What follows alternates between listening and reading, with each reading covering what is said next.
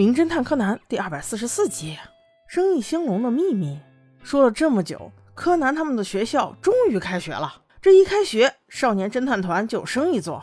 一个胖乎乎、圆墩墩的小男孩想要委托侦探团帮他查一个事儿，话说就是自己家的餐饮店，原本生意惨淡，就是因为莫名其妙来了个人，生意一下好了起来。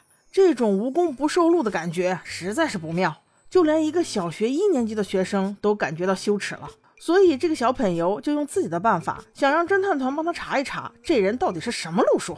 柯南当然是不感兴趣了，但是架不住三傻撺掇呀。于是乎，几人放学后只能来到了酒足饭饱美食店，过来踩踩点儿，看看那人到底是何方神圣。在路上，小胖墩就说道：“这个叔叔自己说，他是为了报我爷爷的恩情。当年要不是我爷爷照顾他，他都活不到现在。所以他要使尽浑身解数，把我们家这个店给盘活。”这一段说给别人听还行，但是小胖墩不相信，因为他认定他的爷爷是一个尖酸刻薄、毫无善心的人，怎么可能去帮助别人呢？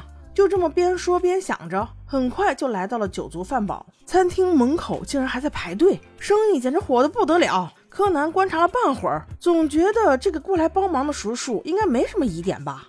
如果他要是想偷钱，那为什么不直接偷钱，要把生意做好了再偷呢？如果他要是想偷店，那他怎么不把这一家人给赶走呢？所以想来想去都觉得这个人应该是个好人吧。正想着，看到店内有一块牌子，上面写着“禁止入内”。柯南问小胖墩儿：“那是什么意思？”胖墩儿这才说：“哦，那个呀，是帮忙的叔叔说了，他这两天要研究新菜谱，在研究出来之前是不准别人看的，所以除了他，谁都不能进去。”一听这个，柯南突然想起有一个叫红帆联盟的案件，但细一想，不会吧？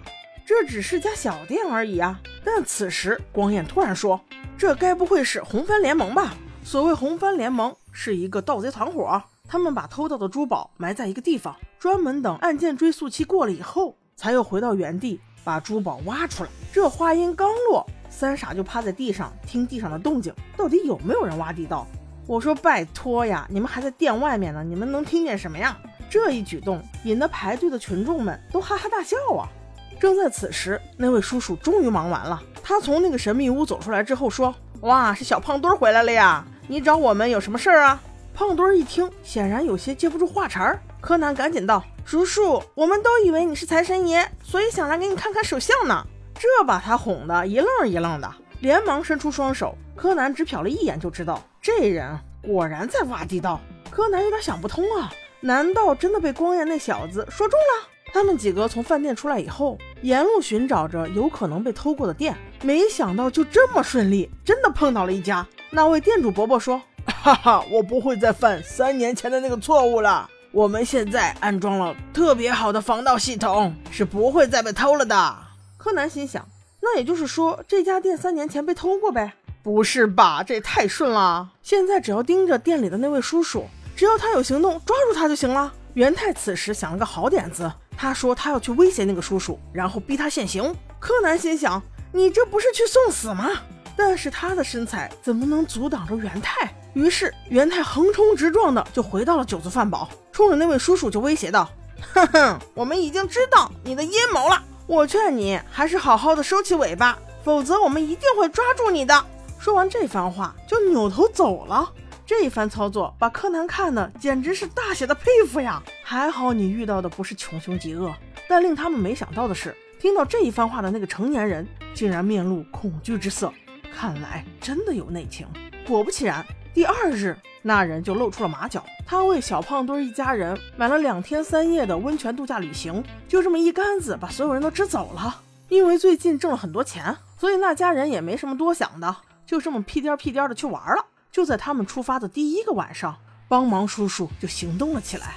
他在只有他能进入的那个私人空间内，果然挖了一个深坑。这天晚上，正当他兴奋地抱住他挖出来的财宝时，突然间，少年侦探团出现在了他的面前。在这么关键的时刻，几个小朋友竟然你推我嚷的，有些害羞，纷纷对柯南说道：“哎，这不是该你出风头的时间了吗？”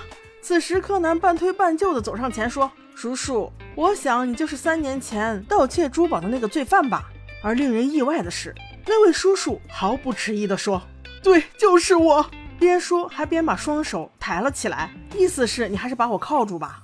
这不是应该走的流程吗？柯南心想：不会吧，你也不辩解一下，真是没有挑战。不过这集的故事人证物证俱在，能够遇到这么一个单纯明了的盗窃犯，还真是难得呀。很快，警察就过来把盗窃犯带走了。